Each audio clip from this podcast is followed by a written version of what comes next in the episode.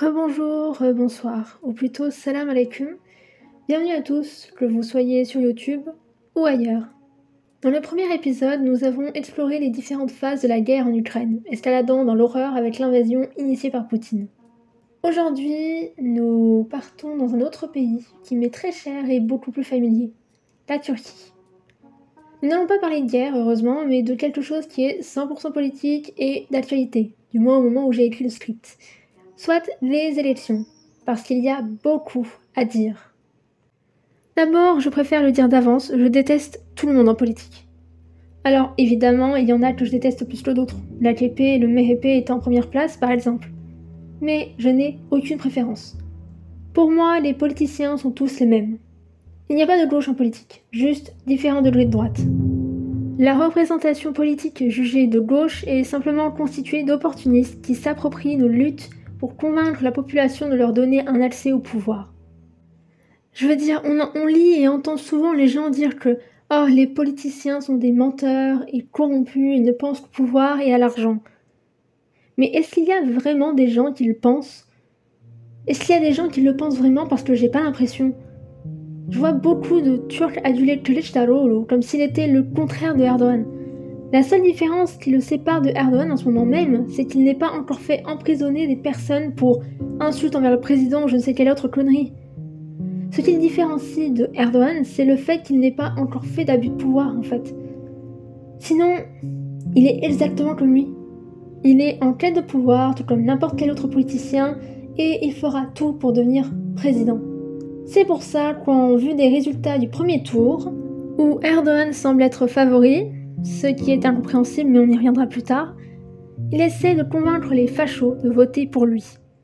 Dans Le Monde, on parle du virage à droite de Kılıçdaroğlu, qui, je cite, adopte un ton et des thèmes de campagne inspirés par l'ultranationalisme.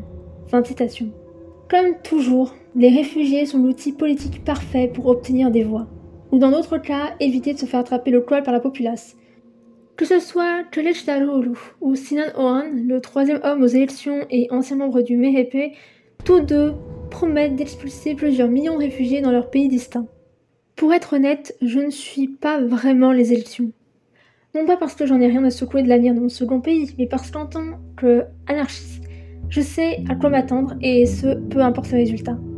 Je serai bientôt en âge de voter, mais même en ayant futurement accès à ce droit, je n'en ferai pas usage parce que c'est une perte de temps. Et puis même, pourquoi est-ce que j'aurais le droit de décider de l'avenir de mon pays quand je ne vis pas dans le pays? Ça, c'est un truc que je ne comprends pas. Pourquoi la diaspora peut voter? Surtout si c'est pour faire des choix de merde, parce que même si ça ne change pas grand-chose, c'est quand même incompréhensible de voir que Erdogan a obtenu 64% des voix de France au premier tour, pour citer France Info. À la communauté turque de France, je demande est-ce que vous en avez vraiment quelque chose à foutre de la Turquie? Parce que c'est incroyable de voir que les plus nationalistes d'entre nous, au point où ça en devient ridicule, sont aussi ceux qui se soucient le moins de leur pays. Enfin, si la Turquie vous importe uniquement lorsqu'il s'agit de faire l'intéressant, j'ai l'impression. Et le pire, c'est que ce sont les mêmes qui oseront venir faire la police de la turcité pour dire aux autres membres de la diaspora qui ne sont pas de vrais Turkler pour X ou Y raison. J'ai l'impression d'avoir affaire à un anti-intellectualisme de masse, parce que comment ça, après autant d'années avoir un putain de dictateur au pouvoir qui est corrompu, meurtrier et incapable, et qui cumule les échecs le sang sur ses mains, vous votez pour lui? Vous avez oublié les tremblements de terre, la corruption et l'obsession du profit qui a coûté la vie à des dizaines de milliers de personnes dans le pays? Et puis même avant cette horreur, on oublie souvent le peuple syrien qui a également été touché par les tremblements de terre. On en parle des prisonniers politiques, des gens qui ont été arrêtés, voire même qui ont fait un séjour en prison, juste parce qu'ils ont osé affirmer qu'ils n'aimaient pas Erdogan. Vous vous souvenez de Sedef Kabash, une journaliste qui a été arrêtée pour un simple proverbe? Elle a été finalement acquittée après que la presse internationale et plusieurs organisations aient protesté et appelé à la libération immédiate de la journaliste. Si elle n'avait pas reçu l'attention des médias occidentaux, sûrement en raison de son statut, elle aurait certainement eu une amende, voire passé un séjour en prison, précisément de 6 mois à 2 ans de prison pour avoir insulté le président, comme pour beaucoup d'autres citoyens et citoyennes de Turquie, dont des enfants. La responsabilité pénale en Turquie étant de 13 ans, évidemment, les mineurs n'échappent pas à la règle. D'ailleurs, cet article de loi est vraiment abject. J'ai appris avec un article publié sur Arval, média de langue turque, anglaise et arabe, que, je cite, les étudiants reconnus coupables d'avoir insulté le président, Recep Tayyip Erdogan avait l'interdiction de séjourner dans les dortoirs de l'État, conformément à une nouvelle réglementation annoncée dans le journal officiel de la République de Turquie, Resmi Gazete. L'article 299 du Code pénal turc, comme pour d'autres articles de loi du même genre, n'est là uniquement pour museler la parole. Car à vous si vous osez dire quoi que ce soit qui risque de froisser le wannabe sultan. J'ai l'impression que ceux qui acceptent de voir la Turquie dans sa globalité, avec ses qualités et ses défauts, sont une minorité. Tout le monde, surtout la diaspora, semble porter des lunettes roses en permanence lorsqu'il s'agit de regarder la Turquie. Personne ne veut reconnaître ses problèmes, ni son sombre passé. Non, pour eux, la Turquie n'est que vacances dont Dolma et toast. Voilà pourquoi je parle d'anti-intellectualisme. Parce que la Turquie n'est ni la Corée du Nord, ni la Chine. Nous, la diaspora, avons la possibilité de nous éduquer autrement qu'au travers de la propagande étatique. Nous avons de nombreux choix, pourtant beaucoup d'entre nous préfèrent se fier au dire de Anadolu Agence et TRT Haber, soit des médias financés si ce n'est carrément contrôlés par l'État.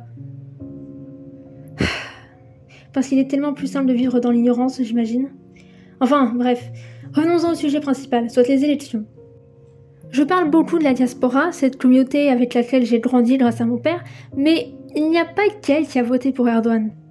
Parmi les votants qui ont choisi cette raclure, il y a également ceux qui ont été victimes de son incompétence.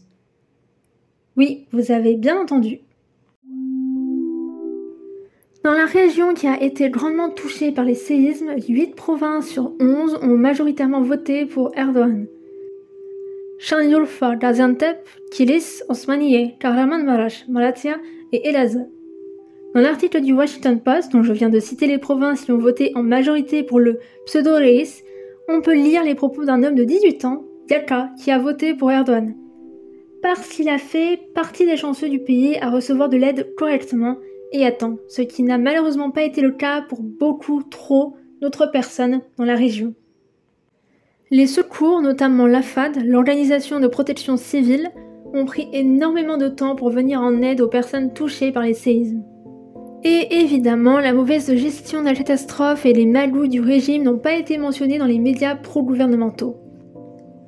Je ne parlerai pas des petites dégueulasseries qu'a osé commettre l'AFAD durant la crise, telles que coller son logo sur les aides envoyées depuis l'étranger pour faire croire que ça venait de l'AFAD, ne pas vouloir s'associer à d'autres ONG qui ont le malheur d'être indépendantes, notamment Arbab, fondé par le musicien Halouk Levent, parce que c'est pas vraiment le sujet, mais je vais quand même faire une petite parenthèse.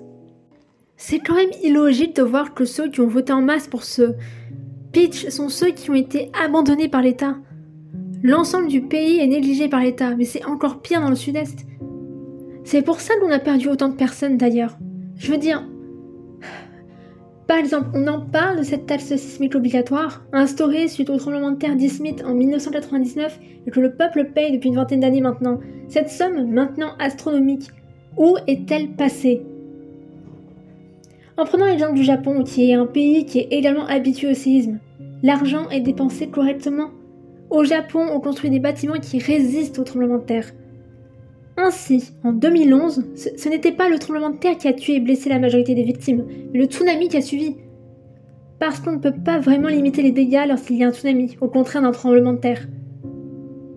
Si le gouvernement n'était pas aussi merdique, s'il en avait réellement quelque chose à foutre du peuple et qu'il n'était pas aussi feignant et corrompu, toutes les personnes qu'on a perdues seraient toujours parmi nous. Tous ces enfants devenus orphelins auraient toujours leurs parents à leur côté. Et je parle de fainéantise de corruption, mais il y a aussi le racisme.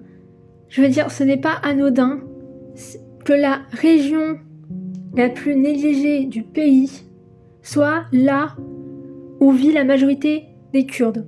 C'est pas un hasard, c'est pas dû au hasard, c'est purement dû au racisme. C'est uniquement dû à ça. Vraiment, les gens au pays, je peux le comprendre, même si la pilule reste difficile à avaler, mais la diaspora, voter pour ce connard, si vous faites partie de la diaspora et que vous décidez de voter pour que l'AKP reste au pouvoir, vous êtes des sots, des imbéciles, et je vous méprise énormément. Bon, sinon, le choix d'Yaka de voter pour Erdogan, eh bien, il n'est pas si surprenant que ça. selon certaines études.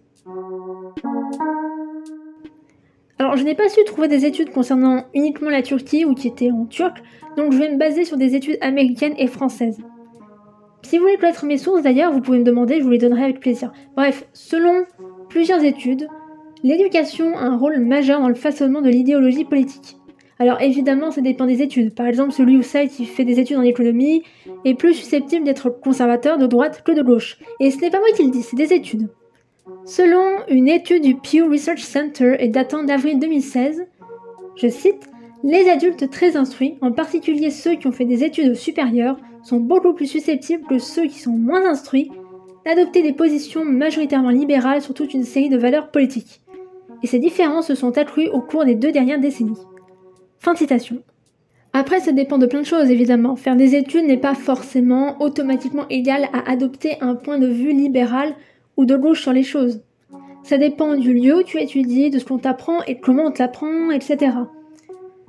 Alors, que vient foutre l'éducation là-dedans, me demanderez-vous Eh bien, l'accès à l'éducation est un privilège, ce qui veut dire qu'il peut être inaccessible pour certaines personnes, notamment celles qui sont pauvres.